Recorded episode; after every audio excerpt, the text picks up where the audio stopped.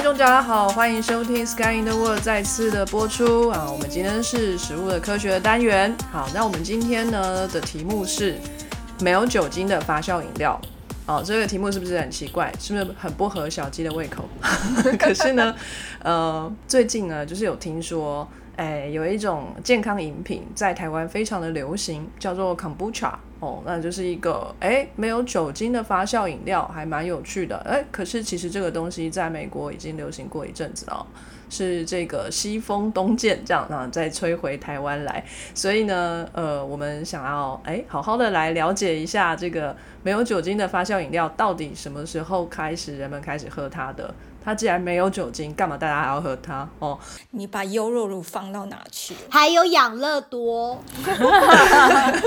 对哦，嗯，我们小时候最爱。对啊，长大了，我们长大了不能喝那个，我们要显示我们的成熟稳重，就是要喝酒。啊，我还是很喜欢哎。对啊，多多日茶超好喝。而且也不知道在国外养乐多多贵啊，在国外喝养乐多觉得自己很高级，而且还比较小罐哦。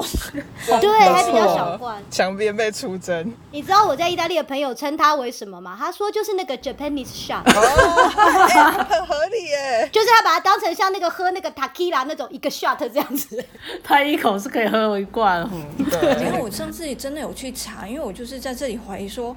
到底是我人长大变大了，还是是这个瓶子真的比较小？养乐多它有不同规格，反正就好像欧洲版就很小，好像是大概八十还是六十，我有点忘记了。甚至很小哎，而且很贵。而且更贵哎，它的包装是不是没有腰身的那种？有啊有啊有啊，但是小一点。就本来是那个一百八十的 model，现在变一百五十的迷你 model。天哪！而且那个曲线都有。因为我就记得小时候小学，我们都一直说哦，那养乐多一瓶就是一百 cc。哦。没错，因为都会拿它来量东西。对，好像是在澳洲吗？然后听说他们一一瓶是一百二。哦，我就超羡慕的，真的。那如果是照体型为比例，美国人是不是应该要两百？可能要三百吧？好像没有哎，我觉得好像也是蛮小瓶的。那欧洲在小什么啊？欧洲明明就很大只。自以为精致，这样就要小杯一点。或者 我觉得欧洲可能在自欺欺人，就是就是养乐多公司在收集身高体重数据的时候，欧洲都报很瘦。那我们今天呢，一样有我们的环球主持人团啦。那首先呢是意大利的小鸡，Bonjour ragazzi。啊，我们法国的豆豆，Bonjour le monde。啊，我们美国的 CS，Guten Tag Leute。哎，不对，我应该要说纽约的 CS 啊。Yeah，ich bin in New York。你刚刚是讲了一串德文，然后最后加上 in New York 结尾。对啊，因为地名就会直接用当地的名称讲啊。嗯，你没有用德文腔讲 New York 吗？很难呢，就是 New York 啊。哦，真的啊，没有一点气音吗？我觉得德文都很多气音啊。雅克，像这种这么大的城市或者是州的名字，就是很普遍的，所以他们会直接讲英文。我没有听过德国人讲德文的。哦，因为我们这边迈阿密都还是米阿米啊。米阿米是怎样？硬要用意大利发音。法国也是，很做自己。那台湾他怎么发？台湾。哦，台湾嘛，他们说台湾，台湾还还可以。法国是台湾，台湾。哎，听起来很像台语，很原住民，好不好？要加的啦。嗯，哦，还有我们的在瑞士的 V 边，Stars with the beginning。然后我们还有美中的 Alan。Good morning, everyone。我是 Alan。我们这样是不是有点歧视啊？你看，就是纽约可以拿一个城市的名字出来，然后阿冷待在那边就很瞧不起，就就就那个美中啦，对。但是整片都归他管呢。管辖范围比较大一点。圣路易斯的中文怎么讲？圣路易斯。对，圣路易斯或圣路易。好，没关系，我就美中代表，没关系。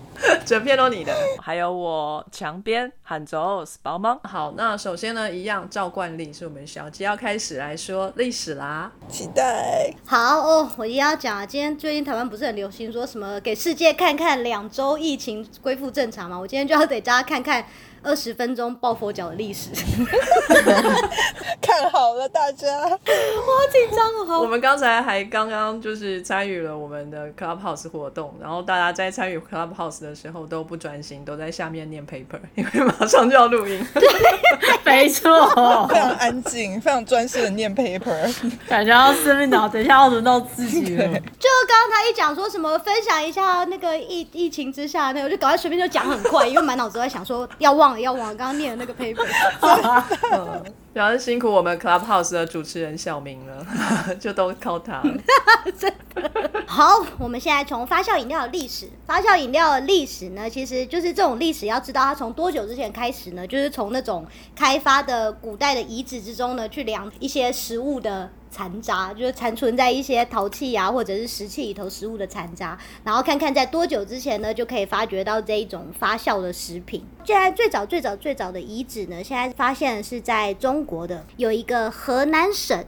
漯河市舞阳县发现的贾湖遗址，它是新石器时代的裴李岗文化。为什么我这些字要讲这么久呢？因为我在拖时间，今天的内容很少，因为是二十分你钟。可以讲代笑话代替啊。哎，对，我可以讲笑话哈，所以我今天中间可能屁话会特多。好，总之 这个东西呢，他说大概是从距今九千到七千七百年前，所以如果换算成西元，大约是称它为西元西元前七千年前。好远哦，然后对，西元前七千年前，他们在那个这个贾湖遗址呢，他们里头的陶陶罐里头呢，他们发觉有一些那个残存的化学遗迹呢，是里头有就是米、蜂蜜、水果，主要是山楂果，甚至还有一些花。就是碳水化合物。就比如说里头就不会看到猪油啊、培根啊，诸如此类。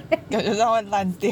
不过我真的是觉得，你知道，在查不同地方的那个写的那个文章啊，你就会看到出来说，每一个人想帮自己的那个地方拉抬声势。因为我在第一篇文章的时候看到他说，差不多在同时间，在中东的地方也出现了大麦酿成的啤酒，或者是葡萄酿成的葡萄酒。他用的字是大约同时期 （approximate）。我想说，那时候我就很天真的相信说，哎，西元前七千年大约同时期，那可能就是个六千年喽。接下来查另外一篇 paper，中东那边巴比伦文化发掘的是在西元前四千三百年，也差太多了吧？差了三千年，拜托，要自己帮自己扎台身世也不是这样。对啊，就我今天一百五十公分，我跟一百八十个人说，我跟他也差不多身高。就是第一篇那个作者好像是土耳其人，他就是想帮自己拉抬一点身世。有道理。巴比伦文化的时候，那那时候酿酒师大概都是大部分是女性，而且这是一个备受尊崇的职位，觉得他们是被神祝福的，所以你就知道酒精真的很好啊，就是能够创造酒的人，大家都觉得他是被神选中的。这段就是阿当哥，拜托好好认真听。他左耳进右耳出，对，他又不听啊，真讨厌。然后接下来大概在西元三千五百年前呢，换成是埃及那边。埃及那边他们发觉他们已经懂得使用酵母菌，然后来创造啤酒啊，或者是面包啊。他们还有起司，还有优格，甚至还有奶油，都是一些靠发酵创造的东西。然后接下来呢，就你知道他们有的写距今三千年前，有的写西元三千年前，这实在是一个很难的换算，因为距今三千年，西元前其实只有一千年。哎、我觉得这很像，就是类似记者抄文章抄错那种现象，有没有？就是都是三千，对，没错，就很像，就是在那个乡民以前不是都在说自己三十公分，然后另一个就是我也是三十，就单位是公里。在西元前大概一千两百五十到一千年前，就是在那个中国的西周的时候，我觉得真的是太酷了。他们说他们在那个西周出土的那个铜器里头啊，有一种那种加盖的铜器。它里头至今还封存着，就是那个时候酿的。哇塞，哦，都没有蒸发哦。那个时候可能也不一定是酒，可是就是香料，香料、那时候的香料饮料，真的，他说封的汁好的，好到它没有蒸发，好厉害就是所以他们哦说到那个科学家那时候出土，打开盖子的时候，还整个那个香香氛物质全部散发出来，整个实验室都闻得到。超强，超厉害，对，然后就说里头就是又又确认了之前在贾湖遗址挖出来的东西，因为里头也是一样，它有不同的草药、山楂果，然后一样是有白米和小米，然后他说跟那个时候那个史料记载的东西也符合。然后我觉得这个东西很有趣的就是呢，他们说因为这大概是在西周的时候发掘的嘛，然后他就说在夏朝的时候，其实如果从一些留下来的文字记载呢，夏朝的人是非常喜欢大家聚在一起喝酒，而且总是喝到醉醺醺的，需要人搀扶才能回家。那个时代大家都觉得酒是个好东西，没有人就是在讨厌酒的。需要人搀扶，这样是好东西吗？大家不会觉得他们不舒服吗？古代的人人生没有什么事情要做啊！你看我们今天如果少了 iPad，少了各式各样，我们我们早上起床除了等着吃午餐，还要干嘛？所以如果你喝醉的话，你就宿醉，起床的时候已经是下午，你就吃完饭，然后就差不多快要晚上，又要可以睡觉，睡觉 again，人生就过得很快。补充一个非常小的小知识，就是呃防那个美国的那个在防疫期间，呃酒精饮料的销售度上升了百分之五十五 percent，真的没事坐在家就喝酒，完全可以想象。在这个西周这时候的酒呢，很有趣的是，就是西元前七千年前，大家在酿的酒啊，应该不是用酵母菌酿的，因为大家那时候对酵母菌的知识还没有厉害到有办法保存它，它应该是靠霉菌酿的，这个作用叫做霉菌糖化。哇塞！所以他们说是靠霉菌把糖转换成不一定是酒精啊，可能就是霉菌去发酵，然后让它变成有不一样的风味。那个时候他说他们就是有出土一些就是。不知道该怎么称呼这个东西，就称呼它为霉菌砖好了。就是一小块一小块，大家想象，如果现在是拿来酿酒，那个一小块，那个像咖喱粉、咖喱块的东西，以前就是一小块一小块的霉菌砖，然后要酿的时候就丢一颗进去这样。然后他们说，那个酵母菌，因为酵母菌其实在这个地球上存在的时间呢，差不多已经有。八千万年了，所以他说那个酵母菌可能就是莫名其妙在旧的屋子里啊，或者是你在存放那一些霉菌砖的时候，有一些酵母菌粘在上面，所以有时候粘到酵母菌的那一些可能作用就特别好，因为他们发觉就是中国那时候在酿造酒的时候里头加了草药啊，很多草药的功能是酵母菌的催化剂，他们发觉有一些草药加进去之后，可以让酵母菌的这个作用就是提升七倍。古代人真是非常聪明，就是就算什么都不知道。它也可以，但它们都是真菌类嘛？真菌是香菇那一种吗？应该是啊，我们这里没有分类学家。霉菌跟香菇是同一种的嘛？是真菌，酵母菌我不知道是哪一种。我一直都以为它是番茄，你以为它是番茄？Fungi，fungi。番茄，这个误会很大，差太多了。我觉得我们现在正在为大家完美的示范，就算你不是很懂酵母菌，你也可以用它。都不懂，可还是可以喝酒。就是细菌跟霉菌，就是如果我们可能讲疾病的话，常讲细菌跟霉菌两大类，但是它们是不同质的。个霉菌它就不是 bacteria，它是属于真菌类。霉菌的生活史有一段时间，它会是多细胞生物。它只有成为孢子的时候，它的它的配子体是一个一个的，不然的话，它们是很很多细胞组成的生物体。可是酵母菌它一直都是单细胞生物，但是它也是就是真菌类啊。我要讲的是那个类，这样吗？界门纲目科属真是哪一个？呃，我只能说，你们刚刚讲的就是一些我不知道多久年前就还给生物老师的东西，我也不知道他愿不愿意继续收着。我们有读过这个吗？完全没印象哎，想说这什么啊？我觉得好像生物课有讲过什么剑门纲目科属种，他那时候有要学什么叫做真核生物，什么叫做原核生物之类的，完全没印象。就是我就有记得真菌，然后会分成就是我们知道的霉菌，然后另外一边就是酵母菌，从真菌再分出去。哦，真的哦，嗯，酵母。菌是真菌界，没有错，界门纲目科属种啊，界它是真菌界。哇，大家好厉害哦！什么微生物就是有分真菌的跟细菌的两种，然后后面的产物会稍微不一样。所以你刚才讲说，哎，那个不是用酵母菌，是用霉菌，然后想说，嗯，好，那就是真菌那边。哦，所以可能它就是用了酵母菌以外的其他真菌。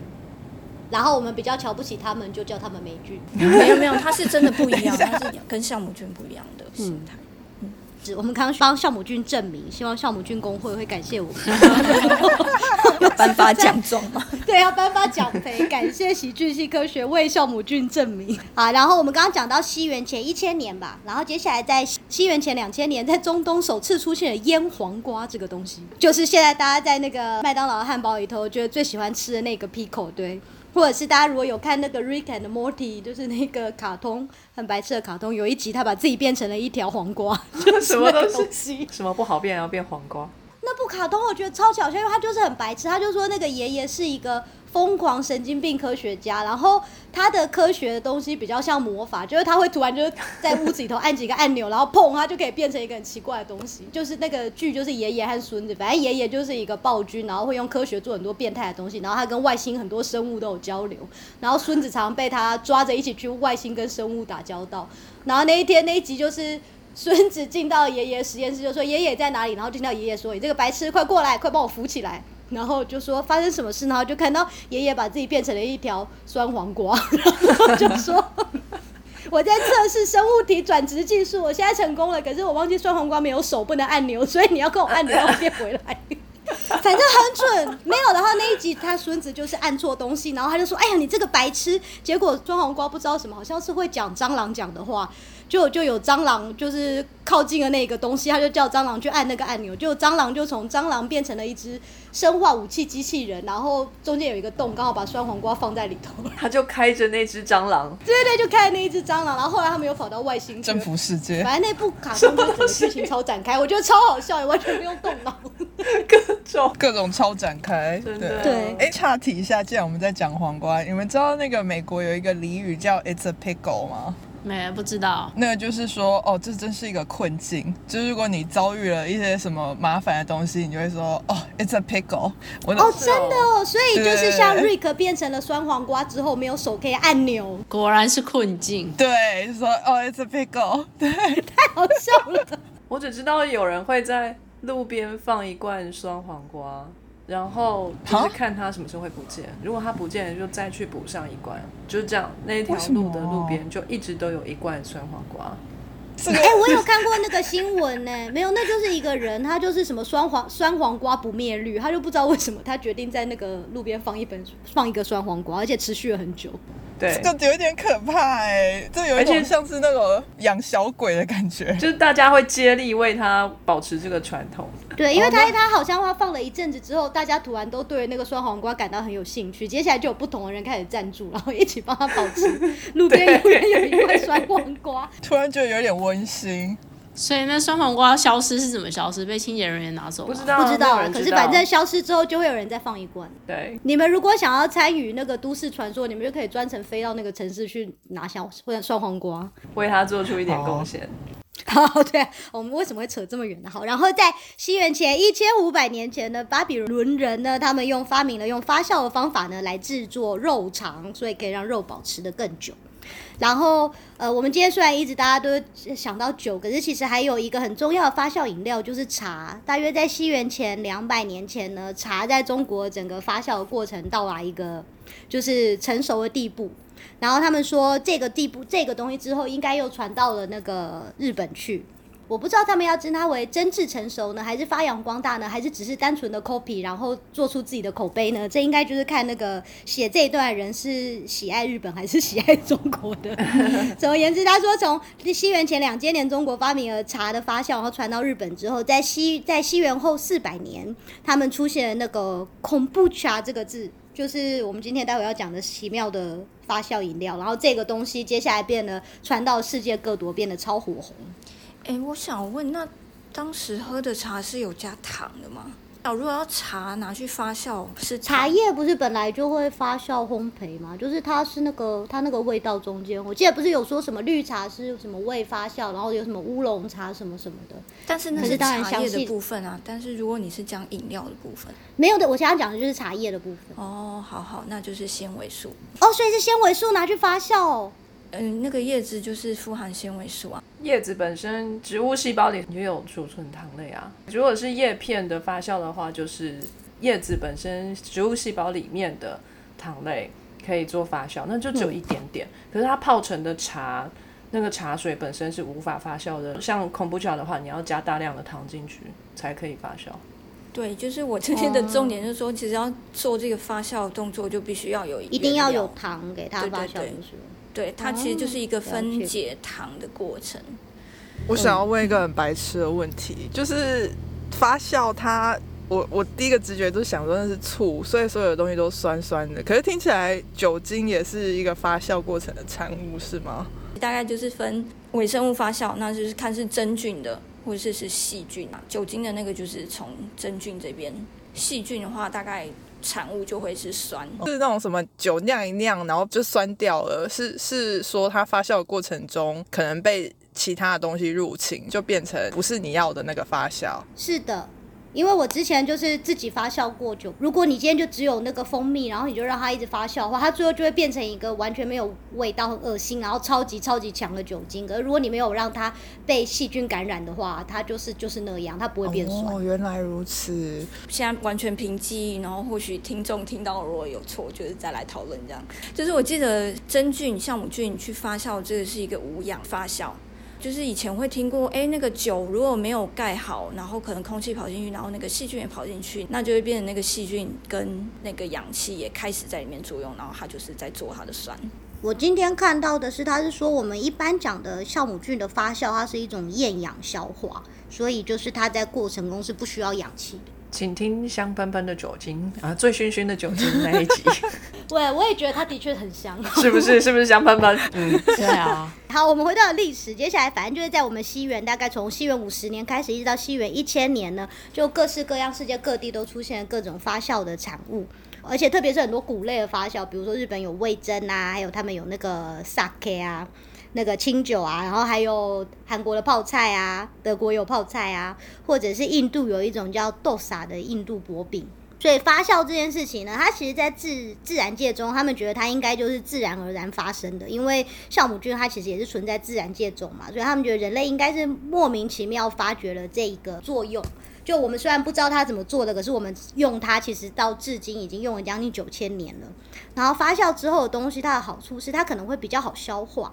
然后它又可以让食物放久一点，比如说牛奶如果发酵变成了起司，它就可以放比较久。然后第三个呢，就是自来水清净的系统是蛮最近的事情，所以在更早以前的时候，那些如果你去喝发酵的饮料，不管是有酒的或没有酒的，它可能都比较不会跟水相比，它都比较不容易让你生病，因为以前的水很容易被污染。可是如果是发酵过久之后，它可能其他细菌比较不容易长在里头。觉得就像刚刚一开始讲的嘛，古代人人生可能没有那么多重要的事情要做，可是后来在事情慢慢的发展，人越来越需要社会化，需要有一些每天要做任务的时候呢，大家开始发觉人需要有清醒的头脑才能够做事，然后喝了太多酒之后呢，人会变得太忙，好像就事情就做不好了，所以历史才开慢慢开始有敬酒或者是。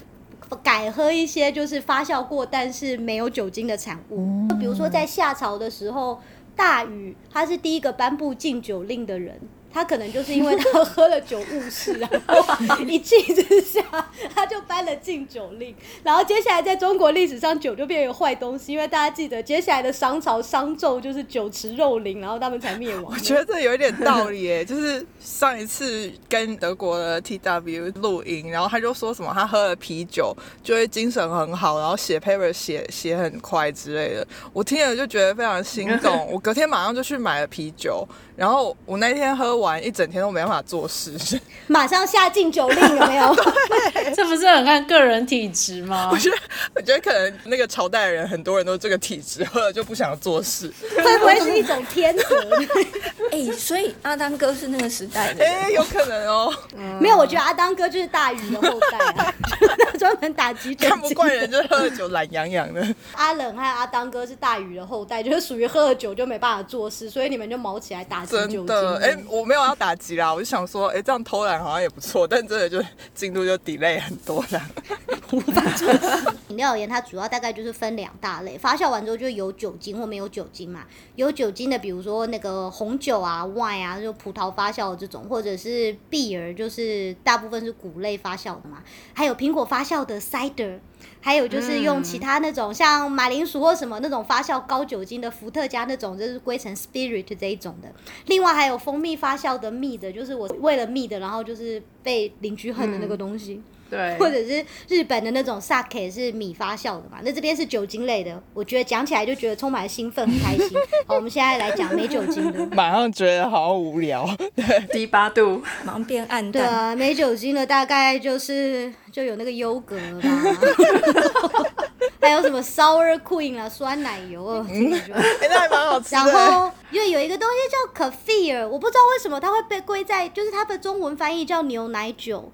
可是这个嗯 kefir 我之前在超市买过，它就长得跟优格很像啊，而且 CS 好像自己家里还有养这个菌，它一点酒味也没有啊。对啊，没有啊，他说中文好像叫翻译就叫做克什么尔。克菲尔，我今天在维基看到克菲尔或称牛奶酒，我一看到酒这个字就翻白眼。拜托，他如果没有酒精的话，大家就不要放酒这个字好吗？会害我空欢喜一场你。也敢自称酒？它有可能会有一点点。它就是要吸引你的注意啊。它应该是要放够久才行，因为像我是每一天都会换新鲜的鲜奶去喂它，然后我等于是吃它的产物。如果是一天的话，大概就不太会有什么特别的状态。可是如果那天比较热，或者说我放超过一天，它开始会有澄清的液体出现，那个就酸酸的，有一点的确有点发酵的那个味道。以下这一段在吃饭的不要听。没有，我觉得是以下这一段在喝优若舞的，不要听。我觉得你刚刚在形容的，你就是在吃它的粪便和尿液啊。还有洗澡水，嗯对啊，就它的尿酸酸的总之就是产物，具体的成是什么尿啊？酸尿酸症。可是它如果没有发酵的非常严重的话，就是喝起来就跟一般牛奶一样，是不是？如果是温度不会太高，就是我们人体觉得就是现在凉凉的这种很舒服的温度的话，大概一整天下来就二十四小时之后，它会凝结，很像呃布丁、或者是奶酪那种软度、松软度，就是它有点像固体，可是就软软的这样。你觉得说它本来拉稀，然后久了就会结起来？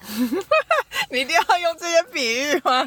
就是它那个量，其实是我前一天喂它的新鲜的鲜奶的那个量，所以应该是它有经过一些呃作用、化学作用之类的。那之后如果我再继续放的话，它就开始吐酸，那上面就开始会有一层澄清的液体，然后那一层喝起来就是酸的。那如果我猜，如果再放久一点，应该就会更更成熟，类类似酒精之类的。成熟。嗯，我听起来就是这个是乳酸菌发酵，Teflon 是一呃酵母菌的其中一种。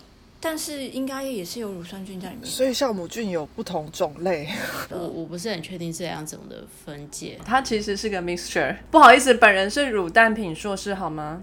权威，好不好？对吼你就是研究这个的。我觉得乳蛋品硕士听起来不是个很嗨的 title 哎、干嘛这样？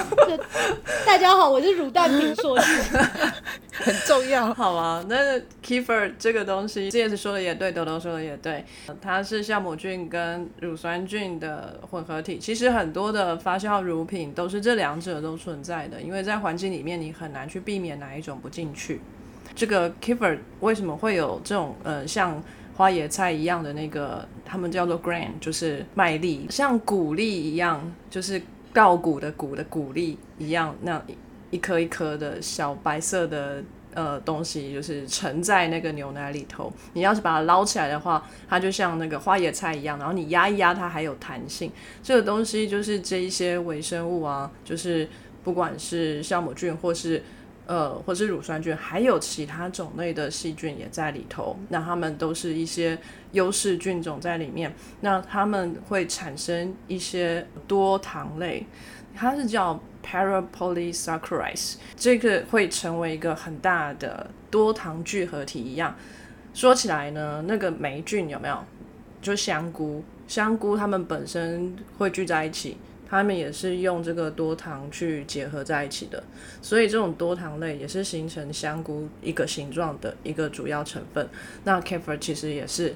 就是利用这种东西让它结合成这个。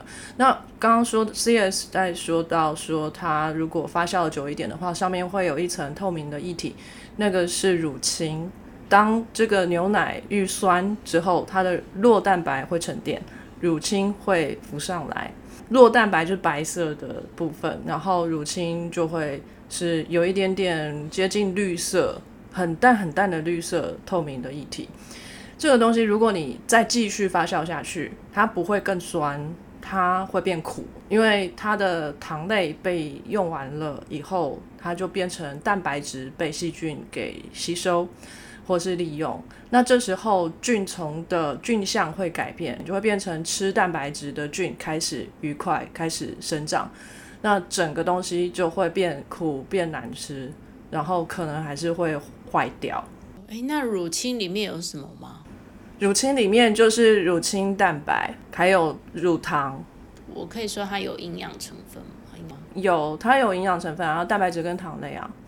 所以说这种发酵饮品，它里头到底有哪一些菌，其实都非常的难说，因为它随着时间一直在做不停的滚动式修正，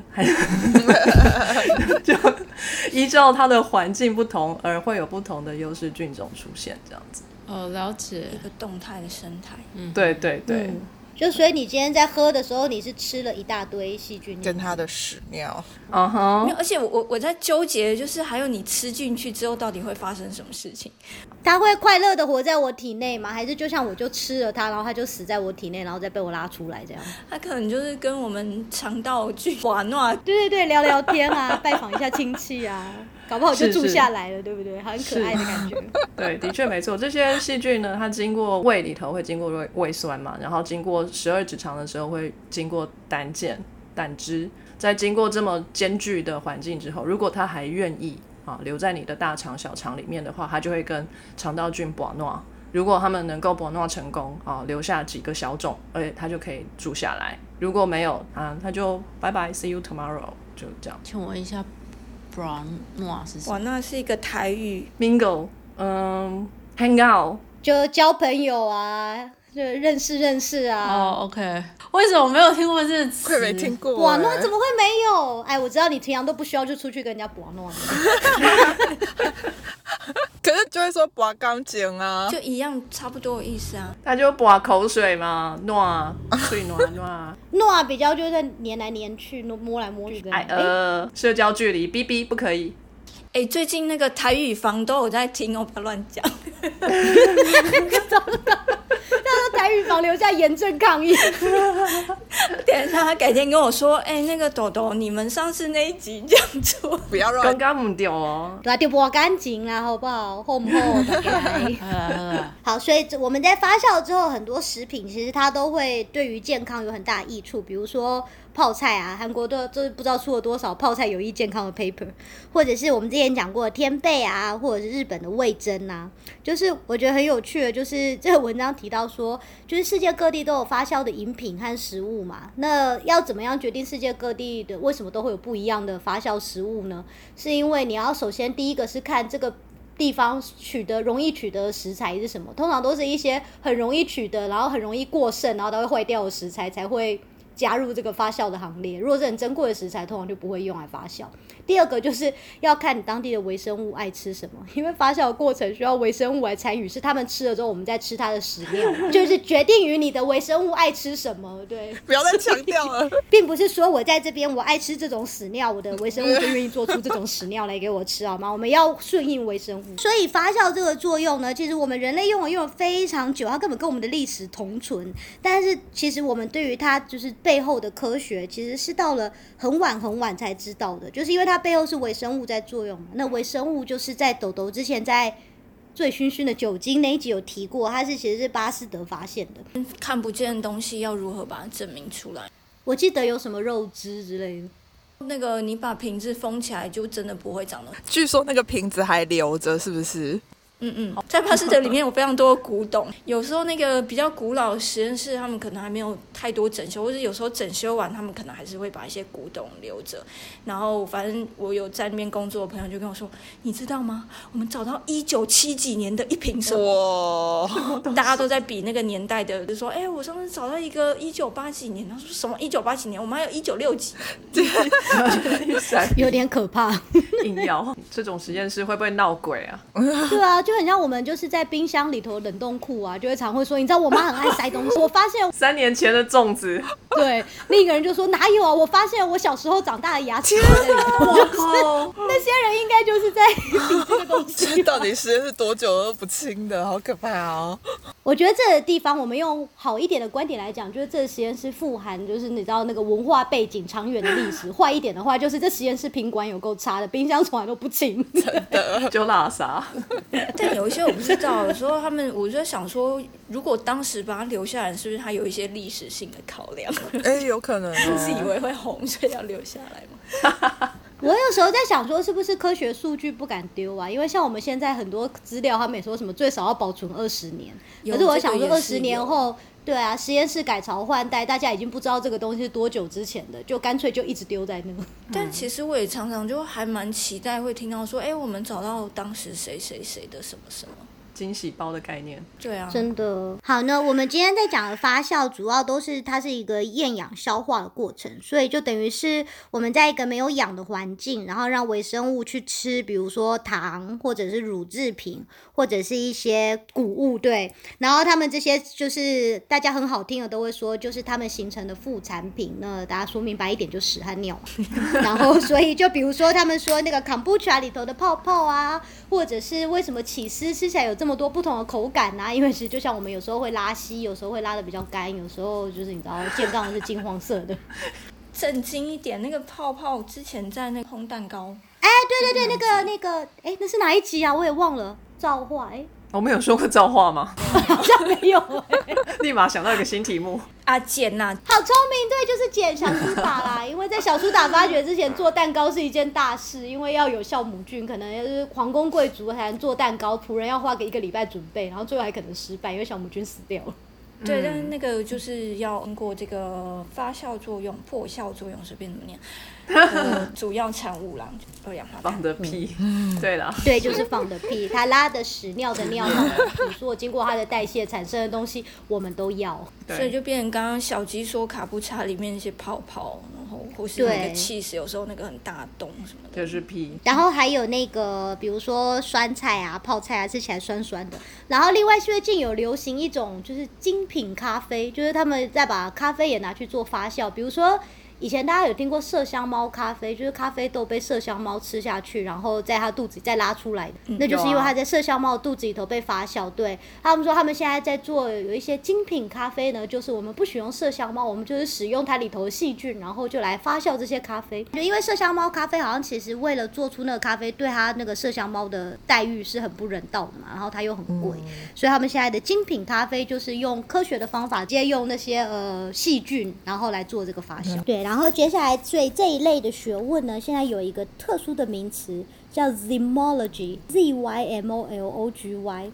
它就是一种应用科学，就是在发酵过程中的怎么讲生化反应，还有要怎么样去应用这个发酵，它现在成了一门学问。所以它是等于就是把那个整个肠道保暖的过程就重现出来在实验室里。我不知道它有没有重现整个过程呢。科学家不是都很爱就是最佳化流程嘛？他可能就会去看说到底是哪几只细菌在参与，然后可能把它们分离出来，然后再怎样那样。这这背后就需要很多科学的东西吧。这样也比较安全一点啊。嗯，就是你也不知道这些麝香猫肚子里面的这些往后的菌里面有没有不好的菌，会不会产生毒素，会不会残留在这些咖啡豆里头。我们可以控制的这个变音越多，那就越安全。对吧？而且这样就不用把麝香猫关起来，然后一直强迫它们吃咖啡豆，人家搞不好没有很爱吃、啊。真的很可怜。对，好，所以我今天讲历史就讲到这边，从人类开始喝酒，然后到最后产生了一门学问。大家有没有觉得酒精救世界又来了？等一下，今天不是要讲 non alcoholic 吗？今天的结论，对，可是我就是要在任何状况下都要帮酒精，就是你知道 promote 一番，有好可以，为了抵抗你们这些大鱼的后代。马上颁布禁酒令。谢谢小鸡。好，那我这边呢也找了一份文献哈，这个文献呢说的更夸张了一点，它前面也提到了一点历史。小鸡刚刚提到的历史呢，就是从是距今九千年前。他这边哦讲到更夸张的，他说人类的文明之所以会从狩猎采集进入农耕哦，有一个很大的助力，一个推手的这个力量就是酒精。本来在采集的时候，哎，有时候多采了一点哎米呀、或者是很多淀粉的东西。哎，放着放着，可能也沾到了一点水，然后放着放着，它就产生酒精，开始发酵了。哎，喝起来蛮爽，想要多喝一点，可是去采集也采不到这么多。哎，干脆自己种啊，然后发现说，哎，这些谷类种在自己家门口也可以，好像还蛮容易长的，然后也可以拿来酿酒。后来对于酒的需求就越来越大哦，大家就开始大片的农耕，然后这个技术也开始发展，所以人类的文明其实是从酒精开始。哦，这很夸张，对不对？可是真的啊，哪有很夸张？这是真的啊，因为那个我们上次在酒精那集就讲过一模模一样样的啊，就是这个理论叫做 beer before bread，就是人类是为了想喝啤酒才开始认真耕种的，社会才形成，文化才推动，我们再来 promote 酒精一次，yes。那后来呢？这个酒呢，也继续存在人类的文明里面。当初在盖金字塔的时候，也是他们好像没有在付那一些盖金字塔工人钱嘛，对不对？小纪之前也有提到，就是没错，给他们酒喝，对对对。就是给他们酒就不用给他钱。然后还有一个做法就是把酒当药，我们酒精那一集也有提到啊，最后这个药有点可怕。可是呢，我们后面可以提到一点有关于酒来入药，或是真的可以呃对身体有一些健康方面的提升哦，这个事情。好，然后呢，我这边这一篇文章呢，它是要告诉我们一些传统的低酒精或是没有酒精的发酵饮料有哪一些。眼睛一看真是太吸引人，因为有太多我从来没看过的东西。你们知道，就是非常喜欢奇奇怪怪的东西的墙边，就会在这边跟你们分享这些有的没的。好，那刚刚提到呢，就是不管是有没有酒精啦，就是这个发酵饮料最重要的一件事情就是要有糖，对不对？那最受欢迎的发酵酒精呢，可能就是一种一些以牛奶为基础来去做发酵的饮料。第一个他提到的就是刚刚小鸡说的 Kefer。那我们刚刚前面已经大概解释了一下 Kefer 是怎么做的哈。那它是流行在高加索山地附近，是不是？CS 是你们家宝贝是从哪里出来的？你知道吗？呃，我柏林的朋友给我的，好，呃，一开始它是高加索山地的传统饮品，然后它流传到了这个土耳其，然后现在呢，就是全世界各地你几乎都可以看得到，在市面上也可以买得到。好像 cafe 也比较多气泡是吗？好像还好哎，我是没有特别看到。它里面提到是这个 cafe 就是有一个视觉上的享受感，我不知道我不知道他是不是就讲这个就是气泡的感觉。他他讲说就是为什么 cafe 变得比较受大众欢迎。天啊，我好像养了什么摇钱树之类的。不是，我觉得它就是优格啊。还有一个也是在土耳其非常的呃流行的一种叫 Iron。A Y R A N，去土耳其的时候喝，非常的喜欢。我其实不太喜欢优酪乳，你们知道，就是自己做什么就会讨厌喝什么，或者讨厌吃什么。所以我硕士班的时候做了很多的优酪乳，之后我就对优酪乳有一种抗拒感。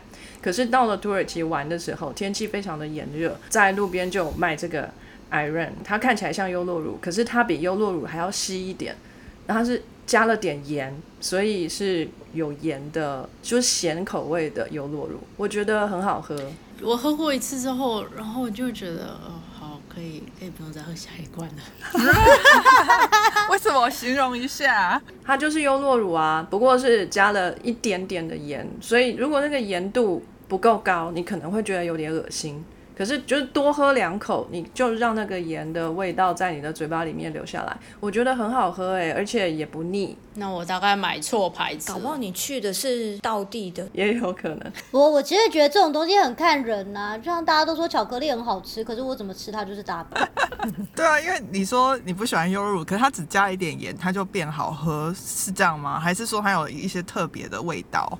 呃，它没有特殊的味道，它基本上还是奶味，可能是对我来说是一个新奇刺激的，就是感官上面的挑战吧。就因为我觉得优酪乳或是牛奶饮饮品应该都是甜的，你是不是很喜欢吃豆浆锅？我不喜欢豆浆锅，那咸豆浆呢？我不喜欢豆浆，所以我基本不喝。我觉得它就只是崇洋媚外，就是土耳其人加了他就喝，本土的他就不喝。是哦，刚刚说一下，就是这个无酒精或是低酒精的发酵饮品，这边的定义是这个酒精含量在百分之零点五以下哦。比较广的定义了。对比较广的定义。那基本上发酵乳品呢，它们的酒精含量都不会太高，因为它们本身含的乳糖就没有很多嘛，所以它发酵可能就不会产生这么多的酒精。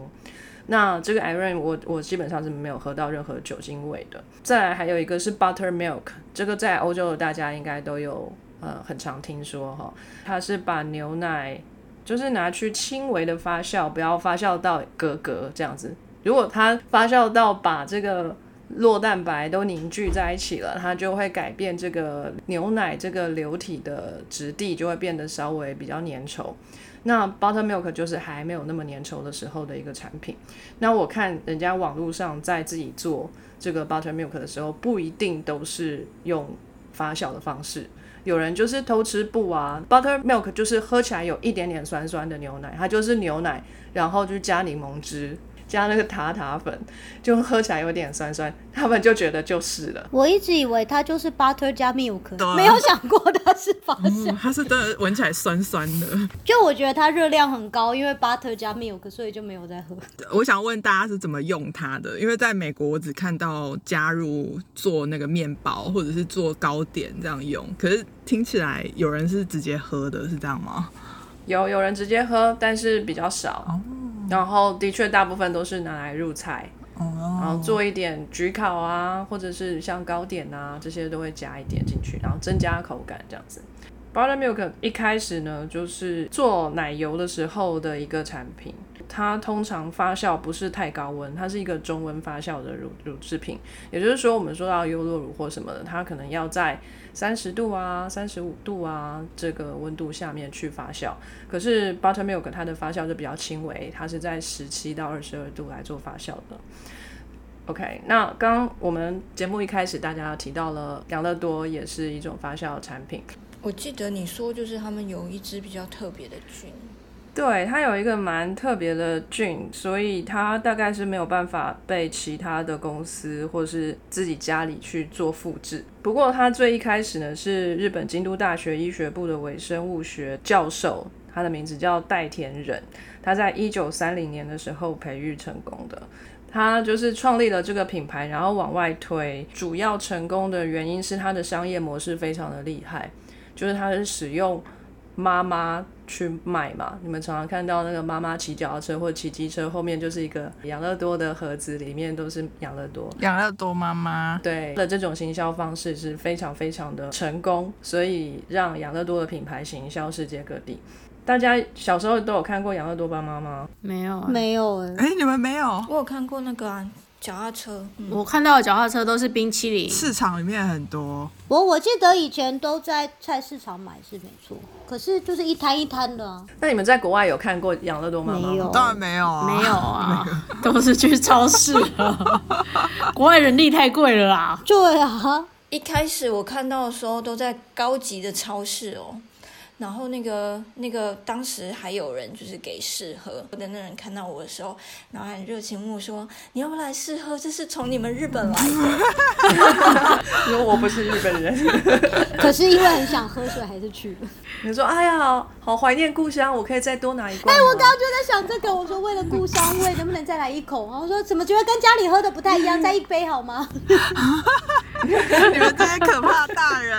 我有时候觉得国外的人对亚洲人的印象很模糊，可能也是因为我们常常在搞这一招，哪里有好就变哪一国人。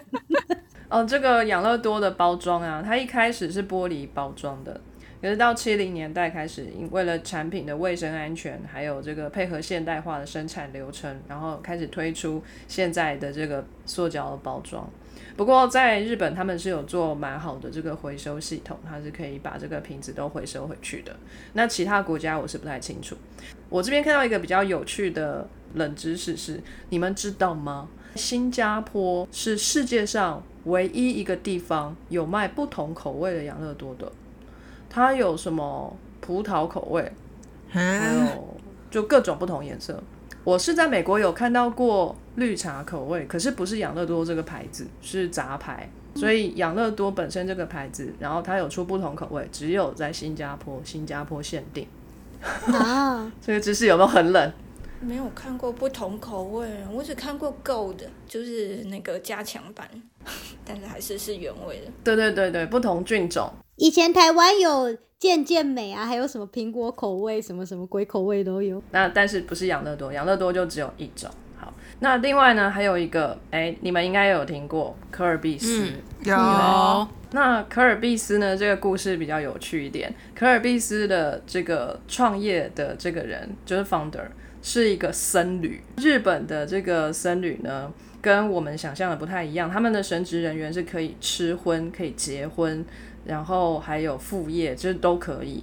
所以这一位这个僧侣呢，他的名字叫三岛海云 Mishima k a i w 他爸爸就是一个住持，所以他出生在这个佛教家庭，所以僧侣的宿命是逃不了的。但是呢，他后来去中国北京开设了一间日华商行，这个是在大战前一九零二年左右。他本来是要去当英文教师哦，可见他的英文也不错。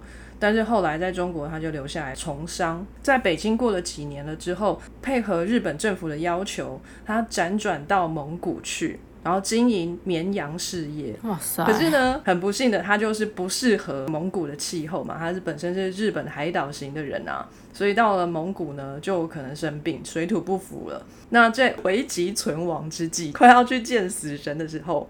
三岛呢，他喝了蒙古人平常会喝的这个酸奶，就是马奶酒啦，其实叫做 Kumis，它有酒精，只是酒精含量蛮低的，它可能是酒精含量在一到二之间。不 OK，这个我有喝过，但就是在中亚喝过。它它其实里面有提到，就是哈萨克啊、蒙古和吉尔吉斯和俄国，就是这个是非常就是 popular 的。可不可以描述一下它的味道啊？它就是有腥味的奶类，然后又很酸。最主要是它真的非常非常酸，就是一般人喝到就觉得它已经是坏掉很久很久了，所以就会就想把它吐出来。在蒙古还蛮好玩，就是进去蒙古包，他们就会有在冬天就一大一大桶，就是马奶酒，喝可以喝整个冬冬天的。虽然你不知道它里面长了什么，但就是大家都这样，也喝不死。这是对客人很很高的敬意，所以就是请主人请你喝马奶酒的时候，你就要他就给你一整碗，然后就要整碗的喝完。他们就确认你有办法喝完，再再给你，要不然这样就是浪费，或者就是对主人来说也不太有礼貌。所以你只要确认把它喝完就好，脸部表情如果很狰狞，可以吗？对，那个很难。没有，我其实觉得还好，因为我在其他地方喝过了，所以我我喝的时候还好。但是我的那其他的旅伴就不太西欧旅伴，就最后还是就是没有喝完。你可能是他们觉得最有礼貌的一个孩子。对对对，我觉得这很像我们身体在对待那个外来的细菌的方法。我们刚刚不是说他们一进来，我们先用胃酸丢它，然后用胆汁喷它，然后最后它才可以跟肠道菌欧漏。洗第一边就是那个跟肠道菌欧漏完可能会住下来的那一只，然后其他的那一些旅伴就被冲走。真的。但我真的还蛮喜欢马奶酒，我觉得骆驼奶的话比较奇。骆驼奶好像油脂含量比较高一点，所以可能会更腥臭一点。嗯，而且就是那个 texture 就又更油一点，所以我觉得好像发酵过好的马奶其实清澈，有点像这个日本的这个清酒，我现在有这种感觉，然后又甜甜的。但是但骆驼奶，你刚不是说很酸吗？又酸又甜啊，就是我就是喜欢这样，就是水果又有酸又甜，也不是都只有甜，但是还是有酸的。然后在蒙古人眼中，它就是一个可以治百病的酒，就是它可以治肺结核啊、胃穿孔和肝炎。所以就是当当时真的就是地方流传就是就是这么神奇，他们的病都好 hardcore，真的。可能其他病他们就不觉得是病吧，就不是说什么小感冒之类的，要到肺结核这种病。梦三岛呢，他喝了身体就好起来了，然后他就铭记于心嘛。那一九一五年之后呢，辛亥革命爆发不久，三岛就回到了日本。然后就开始决定要把他这个救他一命的这个马奶酒呢，来传播给日本的朋友们，哈，也一起啊保健身体。好，科尔必斯这个名字，因为他知道马奶酒里面的这个钙的成分很高，然后他想要用这个饮料里可以让你很容易的吸收钙这件事情作为他的一个推销的手法，所以他一定要用 calcium，就是钙的英文作为主轴。所以就是 C A L 开头的 cal，然后后面的 piss 呢，就是可尔必斯嘛，cal 就是可尔，然后必斯呢就是 piss P I S。那这个 P I S 来来自于梵语，也太酷了吧！梵语呢里面有一个词叫做醍醐。佛教里头呢有一个经典，里头有一段话，譬如由牛生乳，由乳生酪，由酪生生酥，由生酥生熟酥，由熟酥生醍醐，醍醐最上也。也就是说呢，牛奶啊，它可以经过五个步骤，然后做成提壶。是醍醐味那个醍醐吗？就之前广告那个。对，这个醍醐就是最高级的一种牛乳制品。醍醐灌顶也是我们常用的一个成语嘛，就是啊，很高级的东西从头上浇灌下来，你就会变聪明这样子。熟苏的梵语是 salpis，就是 calpis 的前面 c 改成 s，所以就用这个梵语里面的 calpis 加上那个钙 calcium 前面。加两个字加起来变成 calpis，他决定要用这个字。不愧是僧人发明的饮料啊，这么这么深远的意义。没错，可是我觉得 cow piece 听起来只像是牛的尿尿。哎、对他们就是他在日本推行这一个产品的时候，叫它 calpis 都没有什么问题。可是当他要出口的时候，哎，发现用英文念起来好像有点像牛尿，就是 cow pee，所以他就稍微改了一点。所以你在国外看到的 copies 不会是叫做 copies，是 calpico，C A L P I C O。可是牛的酸黄瓜也没有好一点，是吗？我觉得比尿好啊。就你看到应该也不会很想买吧？呃，牛的酸黄瓜是是它的阴茎的意思吗？就 是可能就还是只有亚洲人去买这样子。我跟你讲，科尔必斯这个名字是各种不合理，然后他们的推广的方式也很奇怪。然后他们的第一代的商标是一个戴着巴拿马草帽的黑人男性，正在用吸管喝着玻璃瓶中的可尔必斯的图案。这是他们的 target 族群吗？他在日本要卖，他为什么是这种图？我真的不懂啊！而且他如果是在那是蒙古被启发的，为什么是墨西哥帽？可是他画那个很像，乍看很像一只鸟。对，它是一个卡通的，它其实是还蛮逗趣的啦。可是跟这个饮料真的没有什么太大的关系，我真的不懂为什么他要这样做。难怪他卖的没有养乐多好。我想要问大家分得出养乐多跟其他杂牌吗？因为我们这边有一些韩国餐厅吃完饭他们就会给你一瓶，然后我一直都觉得都是一样的，因为它就长得很像，我也没有仔细去看那个字。但是有一次我跟我朋友讨论的时候，他们就是非常的鄙视我，就说：“哎、那个味道根本就不一样，跟正派的日本制的养乐多味道根本不一样。”可是我完全尝不出来。我觉得我可以耶，哦别的牌子都太酸啊。我觉得养乐多就是比较甜，嗯，对，没有那么酸，没有那么刺激的味道。OK，那养乐多为什么要叫养乐多呢？养乐多是世界语优格的意思。你们知道什么是世界语吗？一个人造的语言吗？没不对啊，语言都是人造的、啊。你在说什么？就是不是自然形成的，就是它是有一个人就是想要统一，就是希望大家消除语言的隔阂，所以创造出来的。你是说中国那边创造的语言吗？对啊，简简体字是他们这样创造出来，刻意创造出来的、啊。我比较想到是那个《魔戒》里的精灵语吧，或者是那 Klingon 那 Star Trek 里头那个。对对对对，哦，我忽然懂到底你们在说什么。我刚才在想，说是世界雨是下雨的雨，还是世界鱼是在水里游来游去？这也差太多吧？